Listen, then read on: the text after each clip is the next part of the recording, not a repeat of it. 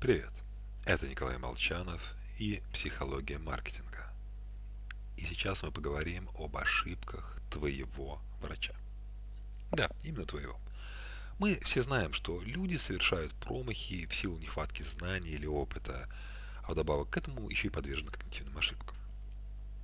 Только вот очень не хочется, чтобы в просак попадал наш лечащий врач. К сожалению, от этого никуда не деться. Допустим, к кардиологу приходит молодой человек, жалуется на боль в груди. А врач недавно пропустил у пациента расслоение аорты.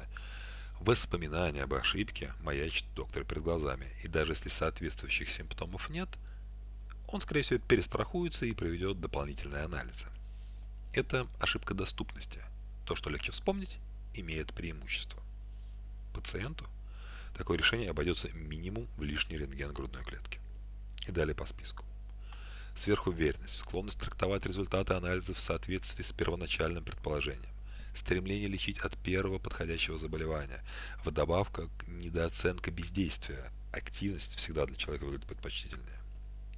В общем, как в 2018 году почитал Салливан, примерно 75% медицинских ошибок имеют под собой когнитивные причины.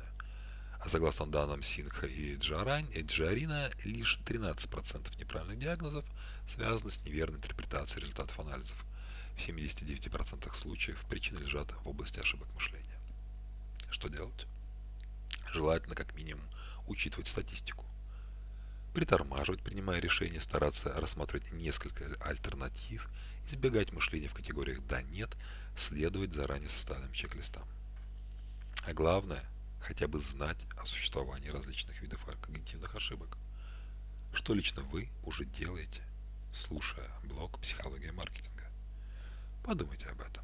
С вами был Николай Молчанов и подкаст «Психология маркетинга».